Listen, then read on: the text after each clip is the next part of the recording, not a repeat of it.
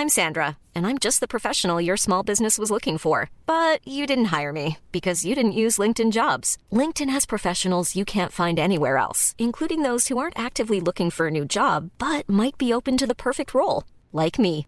In a given month, over 70% of LinkedIn users don't visit other leading job sites. So if you're not looking on LinkedIn, you'll miss out on great candidates like Sandra. Start hiring professionals like a professional. Post your free job on linkedin.com/people today. Hi, I'm Daniel, founder of Pretty Litter. Did you know cats tend to hide symptoms of sickness and pain? I learned this the hard way after losing my cat Gingy. So I created Pretty Litter, a health monitoring litter that helps detect early signs of illness by changing colors, saving you money and potentially your cat's life. Pretty Litter is veterinarian developed, and it's the easiest way to keep tabs on your fur baby's health right at home. Go to prettylitter.com and use code ACAST for 20% off your first order and a free cat toy. Terms and conditions apply. See site for details.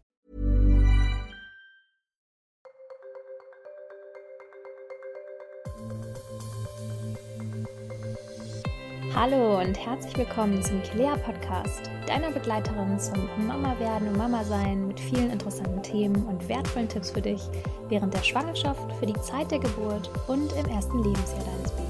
Ich bin Lisa Rimkus und als Psychologin im Kilea-Team ist es meine Herzensaufgabe, dich und euch beim Elternwerden zu unterstützen. Heute spreche ich über das Thema Lotusgeburt mit Susanne Schönfeld, Familiencoach, Lotusgeburt-Beraterin und Mama von zwei Kindern.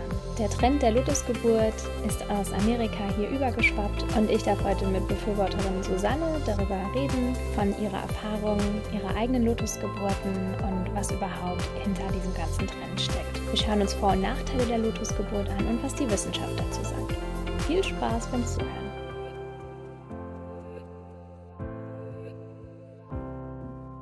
Ja, liebe Susanne, vielen, vielen Dank, dass du heute bei uns in den Kilea Podcast gekommen bist. Herzlich willkommen.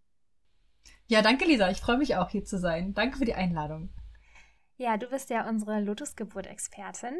Ich wollte mal ganz einfach anfangen.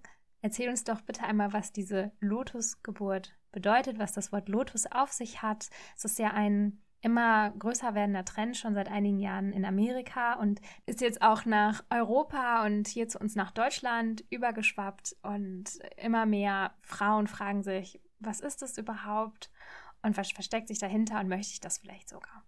Genau, also die Lotusgeburt, ähm, meine beiden Kinder sind mit einer Lotusgeburt auf die Welt gekommen. Ähm, hat jetzt erstmal nichts mit irgendeiner Lotusblume oder Lotusblüte zu tun. Es geht eher auf den Namen von Claire Lotus Day zurück, die sag ich mal, so eine ähm, kleine Welle anfangs losgetreten hat. In den 70er Jahren war das ungefähr, diesen Brauch der Lotusgeburt eben zu vollziehen. Und das bedeutet, dass du beim, bei der Geburt deines Kindes eben die Nabelschnur mit der Plazenta intakt lässt. Also du schneidest es nicht frühzeitig und auch nicht erst später ab, die Nabelschnur, sondern du durchtrennst sie gar nicht. Du lässt sie so lange dran, bis sie von alleine abfällt. Das ist dann meistens so nach so drei bis zehn Tagen. Und in der Zeit hast du eben das Baby mit der Nabelschnur und der Plazenta bei dir und die fällt aber relativ schnell ab. Also es ist jetzt nicht irgendwie groß aufwendig oder so. Mm, in der Zeit behandelst du natürlich auch die Plazenta, dass sie eben nicht irgendwie anfängt zu gammeln.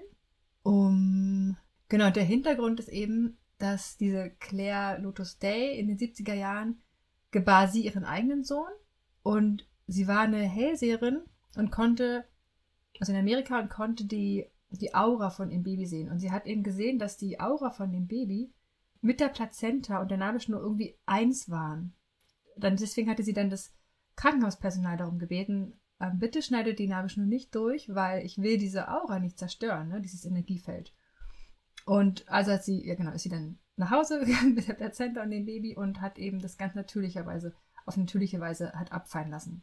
Genau, und für mich stellt daher diese Lotusgeburt, stellt für mich so eine ganz sinnvolle Ergänzung zu einer natürlichen und friedvollen Geburt dar, weil man eben die Geburt mit der Seele deines Kindes eben integriert, also im Prinzip im Einklang mit der Seele deines Kindes ähm, führt. Genau, Claire Lotus Day war hm, sogar nicht die erste, die damit angefangen hat, die Plazenta und die Nabelschnur eben dran zu lassen. Ähm, es wurde sogar schon bei den Orang-Utans beobachtet und auch bei anderen Naturvölk Naturvölkern. Und auch heutzutage hört man auch oft aus ähm, Ländern wie Bali oder Australien, dass es dort auch üblich ist.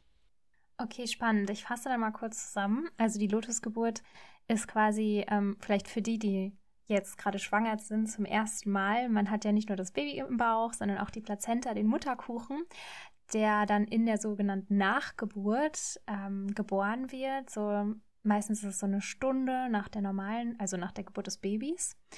Und ähm, traditionell, sag ich mal, hat man die Nabelschnur immer ganz schnell durchgeschnitten. Mittlerweile lässt man sie schon auspulsieren, weil man erkannt hat, das hat ähm, Mehrwert für das Baby, wenn es dann noch das Blut und so weiter und die Nährstoffe bekommt.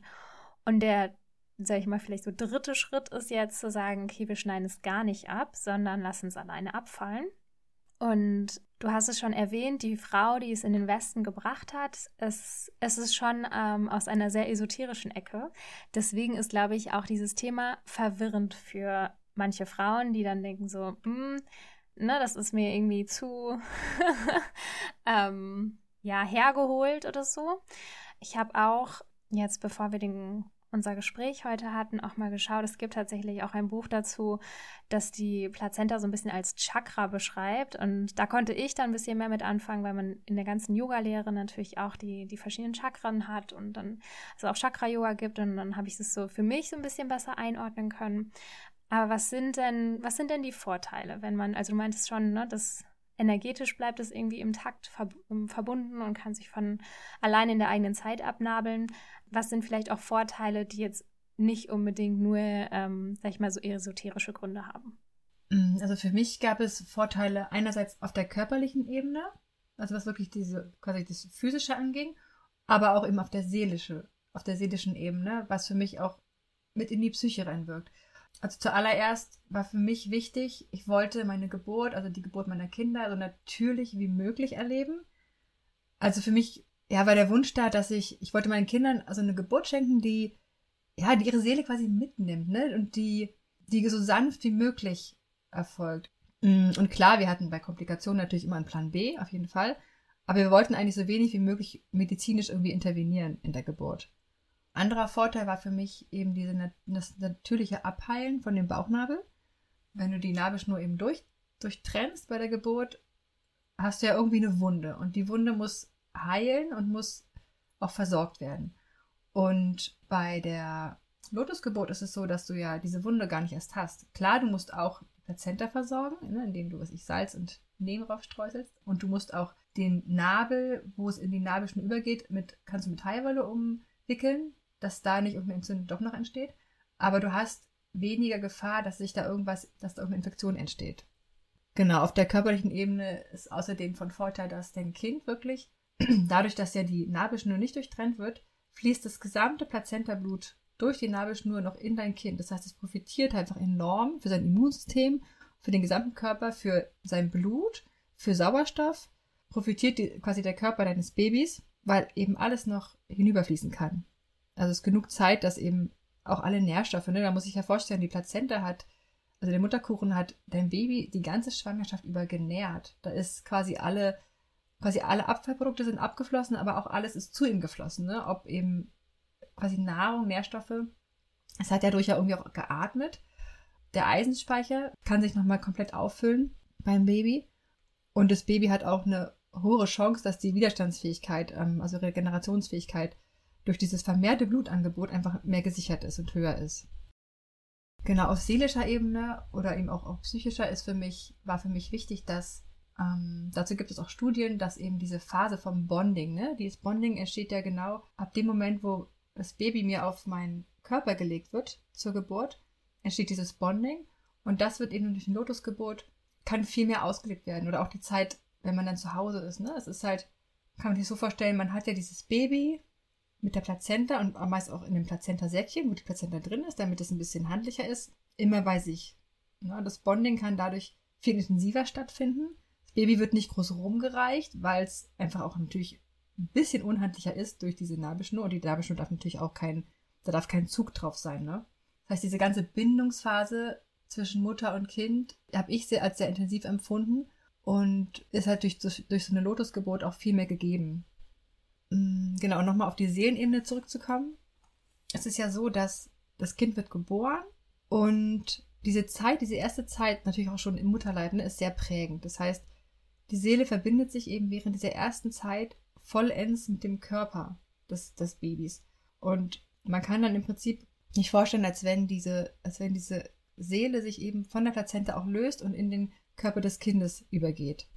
Genau, ein anderer Grund ist für mich auch, dass ich das Gefühl hatte, dass durch diese zwei Lotusgeburten, die wir hatten, dass wir so eine ganz intime Eingewöhnungszeit hatten für uns alle. Ne, das Baby konnte, also unser Baby konnte sich wirklich in Ruhe einfinden hier auf Erden. Ähm, es kann selber entscheiden, wann die Nabelschnur abfällt, mm, kann in seinem eigenen Tempo, also so ganz langsam und vorsichtig, sich davon lösen und die Verbindung auch zu mir also als Mutter aufnehmen oder auch zum Vater. Ne? Und ich glaube schon daran, dass, so wie sich das dein Baby ja auch den Zeitpunkt der Geburt aussucht, so glaube ich, sucht es sich auch den Zeitpunkt aus, wann die Nabelschnur abfallen darf. Wann es bereit ist, wirklich zu sagen, okay, der Mutterkuchen, der mich die letzten neun Monate begleitet hat und mein, also mir alles gegeben hat, was ich gebraucht habe zum Leben, kann ich jetzt loslassen. Also man sagt auch, dass es wie so ein Geschwisterchen ist. Und dazu gibt es auch Studien, dass, dass die Plazenta das fast identische genetische Material hat wie eben das Baby. Also es wirklich wie so ein Geschwisterchen ist, von dem das Baby sich dann eben ja, trennen muss, ne? Das geht ja auch nicht anders. Was ich auch ganz schön finde, ist, was Michelle Audon gesagt hat, eben, wir müssen wieder lernen, wie eine Geburt sein kann, wenn sie ungestört verläuft. Ne? Wenn wir da nicht eingreifen, irgendwie von außen, ist es sei denn natürlich, es ist komplett notwendig, dann auf jeden Fall, aber wenn es noch nicht notwendig ist, ähm, was können wir so natürlich belassen, wie es, ähm, wie es auch vielleicht sein soll?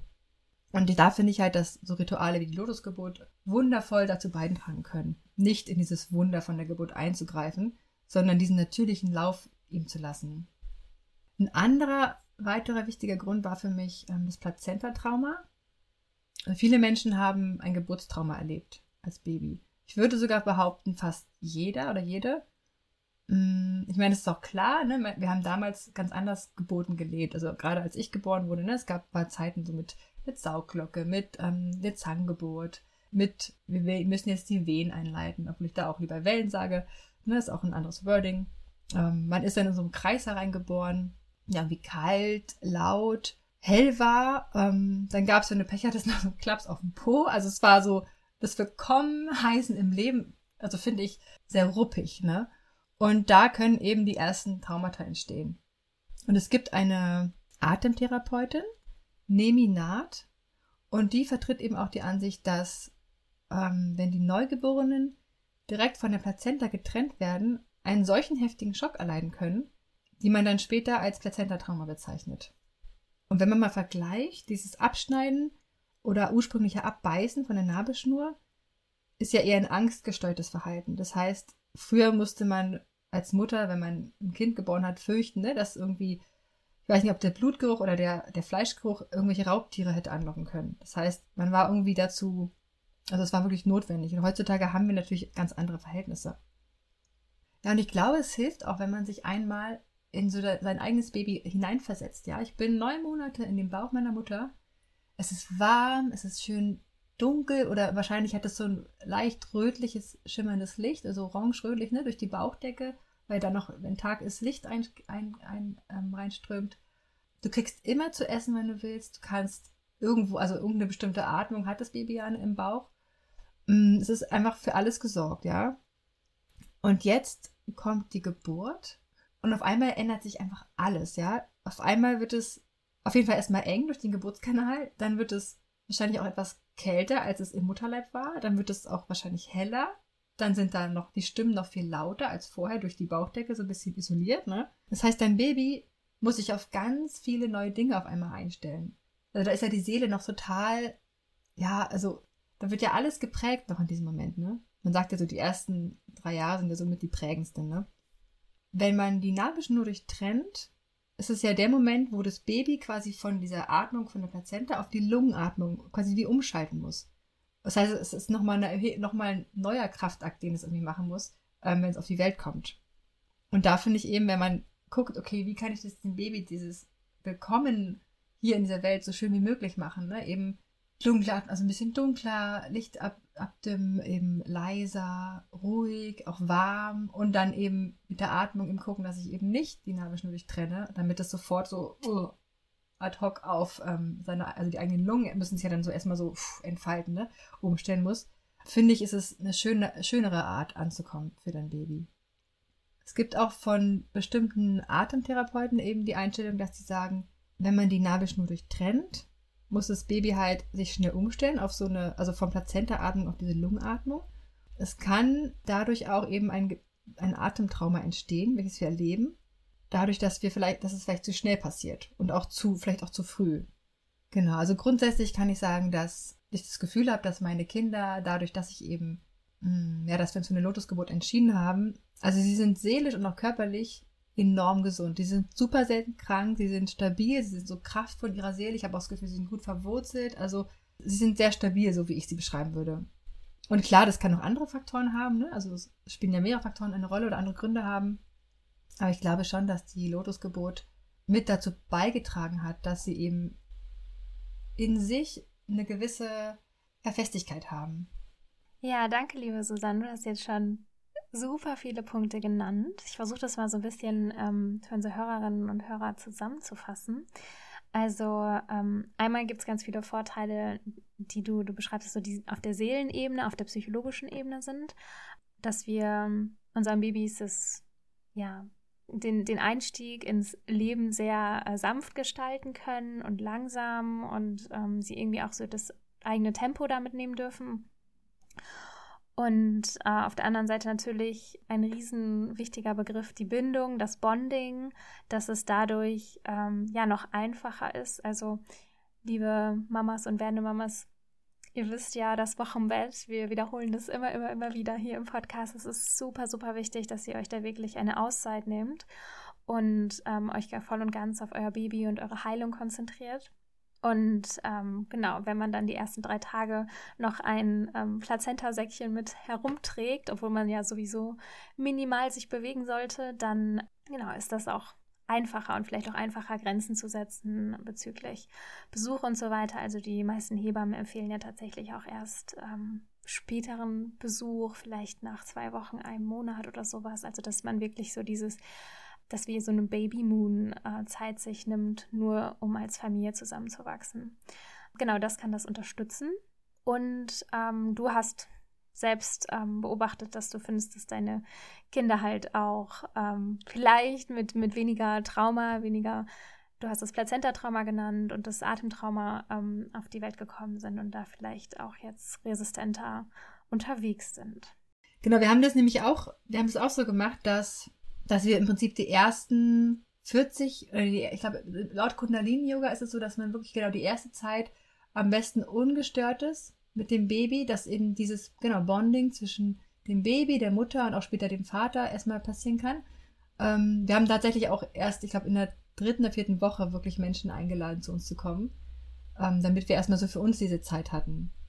Und das Wochenbett auch wirklich mehr für uns genießen konnten und ganz viele Freunde für uns haben für uns gekocht. Also wir mussten tatsächlich, wir konnten wirklich nur in unserer kleinen Höhle, sage ich mal, sein und ähm, für uns, nur für uns sorgen. Ne? Also das war ist auf jeden Fall eine schöne Art, das Wochenende zu verbringen, ohne gleich wieder irgendwie raus in die Welt mit dem Baby und allem drum und dran ähm, rauszugehen. Und das bringt uns jetzt aber auch so ein bisschen ähm, zu den Nachteilen. Also es ist ja nicht umsonst so diskutiert, auch in der Presse und in den Foren und äh, auf den Blogs ist es jetzt, ne, macht, macht eine Lotusgeburt Sinn oder ist das eigentlich gefährlich? Was sind da die Risiken und Nachteile? Du hast schon einen Nachteil genannt, dass, ähm, der auch häufig genannt wird, dass man ja dann quasi die Plazenta auch mit rumtragen muss.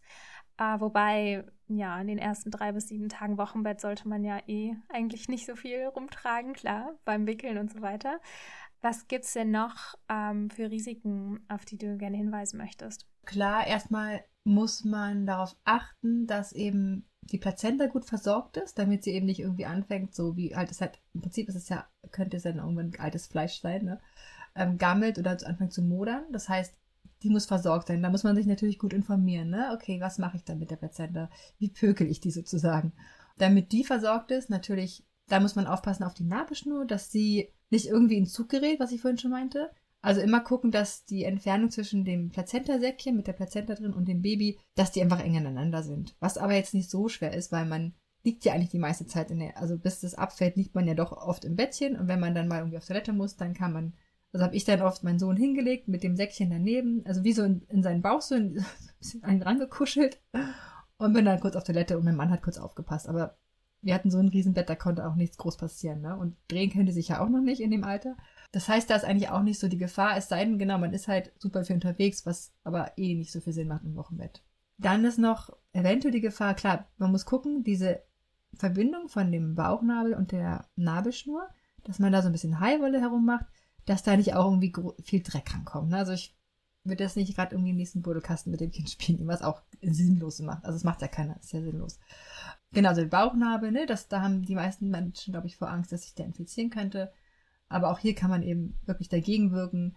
Man kann bei, bei der Plazenta sich gut drum kümmern, dass da nicht irgendwas anfängt, gammelig zu werden. Mit der Handlichkeit ist eben, ich finde durch die Plazenta, durch die Plazenta-Säckchen, dadurch ist es sehr handlich. Da man aber wirklich die erste Zeit ja wirklich nur im Wochenbett liegt, ähm, das Baby trinkt, schläft und man windelt es vielleicht mal und man muss vielleicht irgendwie so ein, zweimal am Tag diese Plazenta-Säckchen, also Plazenta behandeln, sehe ich, habe ich jetzt da nicht so für mich die Nachteile oder Risiken gesehen, weil für mich haben halt eben diese Vorteile überwogen. Das sind, glaube ich, die drei Sachen, die für, die für einige vielleicht fragwürdig sein könnten. Und es gibt ja auch schon erste Studien zu dem Thema, also natürlich aus den USA, weil da der Trend wächst und wächst und natürlich dann auch sich die wissenschaftlichen Stimmen erheben und sagen, okay, wir haben das jetzt so erforscht mit dem Auspulsieren der Nabelschnur. Äh, wie ist das jetzt mit einer Lotusgeburt? Äh, kannst du da was ähm, zum wissenschaftlichen Stand sagen? Ne? Wie hat sich die Wissenschaft damit beschäftigt? Man sieht ja manchmal online auch so Warnungen äh, von Ärzten, ne? die sagen, hey, ihr müsst da echt aufs Infektionsrisiko aufpassen. Es gibt ja auch generell das Infektionsrisiko bei der Wunde des, also wenn man den, die Nabelschnur durchtrennt, entsteht ja auch diese Wunde und dann hat man auch dieses Risiko. Äh, wie, ist, wie sind diese Risiken im Vergleich und was gibt es schon für, für erste wissenschaftliche Ergebnisse? Genau, also dadurch, dass die Praxis von der Lotusgeburt noch relativ selten ist, also jetzt global gesehen, sind die Studien noch begrenzt, aber es werden tatsächlich, wird tatsächlich immer mehr geforscht. Es gibt tatsächlich eine Studie über die heißt ähm, Lotus Birth and Infection Risk, wo eben untersucht wird, ne, ob mm, es bei einer Lotusgeburt vermehrt zu Bauchnabellentzündungen kommt. Ähm, in dieser Studie wird aber, werden aber ganz viele Empfehlungen ausgesprochen, die eben eine sichere Durchführung von so einer Lotusgeburt gewährleisten, ähm, damit kein Infektionsrisiko besteht. Es ist auf keinen Fall irgendwie höher, als wenn man jetzt die Nabelschnur durchtrennen würde. Genau, dann gibt es noch eine Studie, die nennt sich Lotus Birth, a Review of the Evidence-Based Literature. Ähm, die war in der Zeitschrift Woman in Birth veröffentlicht worden. Genau, da hatten sie sechs, ähm, eine Fallserie von, ich glaube, sechs Lotusgeburten. Mm, und in, bei diesen sechs wurden jetzt zum Beispiel keine Infektionen beobachtet. Und die Mehrheit von diesen Müttern hat auch Interesse gezeigt, auch zukünftig eine Lotusgeburt zu haben mit den nächsten Kindern. Also es wurde da auf jeden Fall positiv, ähm, dieses Prozedere der Lotusgeburt positiv aufgenommen. In einer anderen Studie gegenüber Lotus Birth and the Psychological Impact on the Child, da ging es unter anderem auch um das Thema Bonding, ne? also was für psychologischen hm, Wirkungen hat eben diese Lotusgeburt auf dein Kind. Und da wurde eben auch nochmal genannt, ne? dadurch, dass eben ähm, durch die enge Verbindung Plazenta, Baby, Nabelschnur, kann dieses Bonding viel, viel mehr stattfinden. Du hast nicht irgendwie während der Geburt diese Entscheidung, okay, wer schneidet jetzt die Nabelschnur durch, sondern du kannst dich ja eher fokussieren auf, okay, Mutter, Kind, Vater auch noch oder der Partner, Partnerin noch. Und du hast eben auch, wie gesagt, in der ersten Zeit vom Wochenbett viel mehr diese intensive Bindung oder Verbindung natürlich auch zwischen Baby und Mutter nochmal mehr als natürlich im Bauch, ne? Oder anders, weil du eben nicht groß unterwegs bist, wo dann nicht so viel Bonding passieren kann, wie wenn du mit dem Baby die ganze Zeit kuschelst. Ne? Am besten natürlich auch wieder nackt, ne? Wegen dieser Hormone, die äh, ausgeschüttet werden. Wichtig ist auf jeden Fall, dass man, wenn man sich dafür entscheidet, immer mit dem Arzt und der Hebamme Rücksprache hält, ne? dass man die schon vorher mit einbezieht und sagt, hey, das ist mein Plan, wir machen das uns so, dass man dass die ganzen Utensilien schon vorher da hat, damit man dann eben auch, wenn es dann soweit ist, sich eben angemessen darum kümmern kann, um die Plazenta, ums Baby, um Nabelschnur und alles.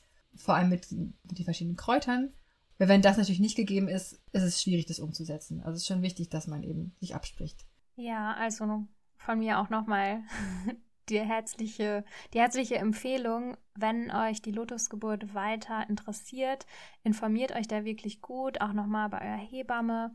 Ähm, sollte das ganz wichtig sein für euch, dass ihr das mal testen möchtet, sucht euch am besten eine Hebamme, die sowas schon mal gemacht hat, die vielleicht da auch selber schon viele Erfahrungen gemacht hat und euch da zur Seite stehen kann, gerade auch fürs Wochenbett.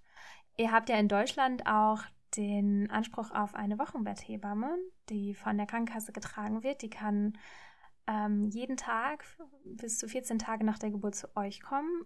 Und die unterstützt euch auch in der Nabelpflege, ne, wenn man jetzt, wie es bisher noch typisch ist, den Nabel, die Nabelschnur durchschneidet. Und wenn die sich dann halt auch auskennt mit der Plazenta, dann wird sie da euch auch gut unterstützen und euch auch darauf hinweisen natürlich, ähm, wenn da Anzeichen einer Infektion sind. Aber es ist, wie gesagt, es ist ein ganz neuer Trend und äh, informiert euch da wirklich gut die Risiken, über die wir gerade geredet haben, nochmal zusammengefasst.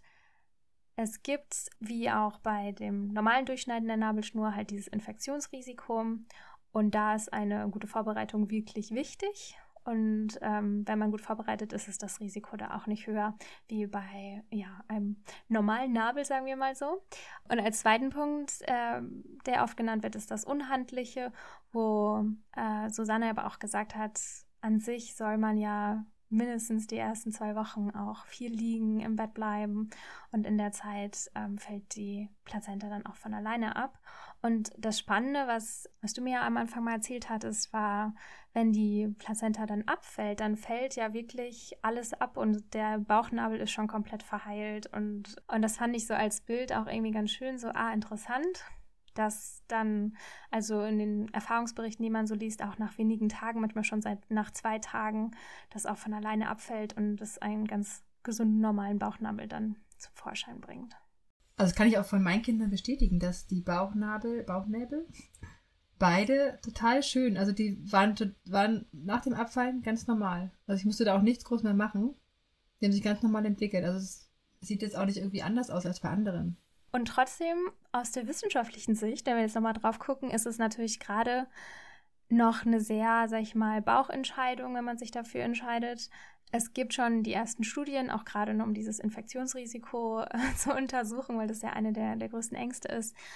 Aber die Studien sind auch noch relativ kleine. Du meintest gerade die eine Studie, das waren irgendwie ähm, sechs Lotusgeburten, die begleitet wurden, an denen geforscht wurden. Das Ganze müsste natürlich noch in einem viel größeren Umfang durchgeführt werden. Und ähm, das heißt, der momentane wissenschaftliche Stand ist nicht ganz klar. Es gibt erste Anzeichen, die darin hinwirken, dass es auf jeden Fall nicht schädlich ist. Und auch erste ja, Hinweise darauf, dass es der Psyche des Babys gut tut. Liebe Susanne, hast du noch einen, ähm, einen abschließenden Tipp für die, die jetzt vielleicht gerade schwanger sind und sich hier in dem Podcast gefunden haben und gedacht so, hm, das interessiert mich schon, aber ich bin mir da noch unsicher. Ähm, wo, wo kann man sich da vielleicht auch noch weiter informieren? Mm, es gibt natürlich ganz viel mittlerweile im Internet. Also dadurch, dass das Thema eben wirklich in letzter Zeit so bekannter geworden ist, kann man da ganz viel finden. Ja, auf meiner Webseite www.lotusgeburt.de könnt ihr mich finden. Da könnt ihr mich auch anschreiben, wenn ihr interessiert seid. Ich biete ähm, eine Begleitung an, also mit einem Begleitheftchen und einem ein paar Videos, dass ihr genau wisst, okay, worauf muss ich achten bei der Lotusgeburt, wie kann ich mich gut vorbereiten, was ist noch gut zu wissen, was für Hintergründe hat es. Es gibt ein größeres Begleitbuch, wo man nochmal genau ganz viele Fakten hat, was passiert, was die Hintergründe sind, also nochmal alles Wissenswerte dazu. Wenn man doch nicht so ganz sicher ist, würde ich gucken, okay, was sind meine Ängste und sich genau mit den Ängsten kurz auseinanderzusetzen. Ich war auch skeptisch, also mein Partner kam mit der Idee und ich habe mich dann aber auch informiert und je mehr ich halt darüber wusste, desto mehr Sicherheit habe ich gewonnen. Je mehr ich dann wirklich irgendwie erfahre oder verstehe, ähm, kann ich dann auch besser einschätzen, okay, wie gefährlich ist es wirklich oder wie viel Vorteile hat es wirklich und wie viele Nachteile für mich war eben wichtig, dass es so ganzheitlich für mich, die Geburt so ganzheitlich für mich erleben durfte. Also ohne große Einwirkung von außen und stattdessen aber eben im Einklang mit der Seele meines Kindes. Was ich glaube, was in heutigen Zeiten doch immer wichtiger wird, dass man auf diese, diese prägende Phase von, von seinem Baby eben noch mehr Acht gibt, ja, damit es in sich gestärkt sein kann für sein Leben. Ja, liebe Susanne, danke schön für, für ja, das Teilen deiner Erfahrungen und deiner Tipps zu diesem noch sehr neuen Thema. Ich hoffe, die werdenden Mamas konnten viel mitnehmen. Äh, ich bin ja auch gerade werdende Mama und ich muss sagen, als ich dann gehört habe, dass es in Ländern wie Bali und sowas in den Traditionen immer noch, vielleicht wahrscheinlich schon seit Jahrhunderten noch drin ist, hat mich das auch ein bisschen geöffnet, weil am Anfang habe ich auch gedacht, so, was soll, was soll das? Was soll? und ich glaube, Es hat ja oft einen Sinn, warum Sachen zu Trendthemen werden. Äh, ich muss sagen, ich kenne das noch aus der Generation von meinen Eltern, die äh, Yoga gegenüber auch äh, sehr ähm, kritisch gestimmt waren, haben auch gedacht, es ist das Ganze mit dieser Chakralehre und Yoga und so weiter ähm, total esoterisch. Und jetzt ist es ja eigentlich schon ein großer Teil unserer Kultur geworden und ähm, sehr, sehr normal. Und wir empfehlen ja auch ganz viel Yoga für die Schwangeren. Und ihr findet ja in unserer Kilea-App auch für, für jedes Trimester und verschiedene Beschwerden, äh, verschiedene Yoga-Einheiten und Atemübungen, die euch da weiterhelfen können. Solltet ihr auch noch keine Hebamme gefunden haben, wir haben über die Wochenbetthebamme gesprochen. Ihr findet bei amelie.de auch alle Hebammen, die bei euch in der Nähe sind und die noch Verfügbarkeit haben. Ja, liebe Susanne, ich freue mich. Vielen Dank nochmal und ähm, bis zum nächsten Mal. Ja, danke, Lisa. Schön, dass ich hier sein durfte. Dankeschön. Tschüss. Tschüss. Das war eine neue Folge des Clear Podcasts, deiner Begleiterin während der Schwangerschaft, zur Geburt und im ersten Lebensjahr deines Babys. Es ist so schön, dass wir dich hier begleiten dürfen und wir freuen uns sehr, wenn du uns weiterempfiehlst. Mehr interessante Informationen, wertvolle Tipps und Kurse findest du natürlich in unserer Clear App und Mama App. Die Angebote von Susanne Schönfeld findest du unter lotusgeburt.de. Bis zum nächsten Mal. Von Herzen, deine Lisa und das gesamte Clear-Team.